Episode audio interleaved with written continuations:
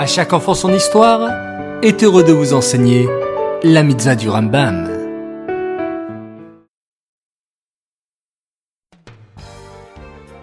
Bokertov les enfants, bonjour, j'espère que tout le monde va bien. Baruch Hashem. Aujourd'hui, nous avons deux mitzvot du Rambam. Écoutez attentivement. La mitzvah positive numéro 126, il s'agit du commandement nous enjoignant de mettre de côté les prémices de nos récoltes afin de pouvoir prélever la terouma et le maaser.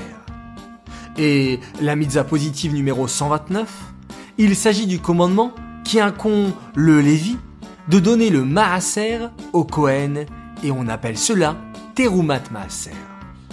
Les enfants, hier nous avons expliqué ce que signifie le maaser. C'est de donner 10%.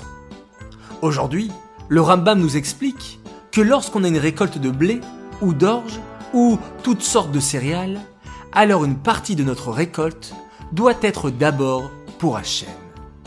Mais comment donner de la récolte à Hachem? Et qu'est-ce qu'une récolte?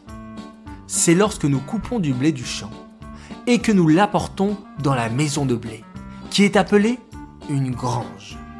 Voilà la définition d'une récolte. Mais avant d'avoir engrangé, la Torah nous demande de donner une partie de la récolte au Kohen et au Lévi. Cette partie est appelée la Teruma et le Maaser. En donnant au Kohen et au Lévi, Hachem considère que c'est comme si qu'on lui avait donné la nouvelle récolte.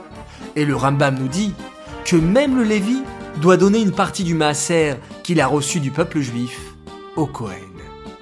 Après avoir fait tous ces prélèvements, on pourra manger, vendre, profiter de notre récolte qui se trouve dans la grange.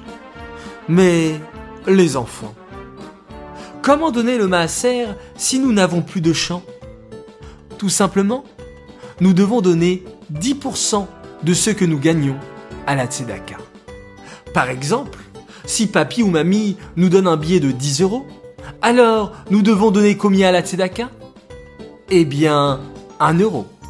Et en donnant le maaser, Hachem nous promet qu'il nous donnera une grande richesse. Alors les enfants, vous savez ce qu'il vous reste à faire. Ces mitzvot sont dédiés les Lunishmat, Gabriela Batmoshe, Aléa Shalom.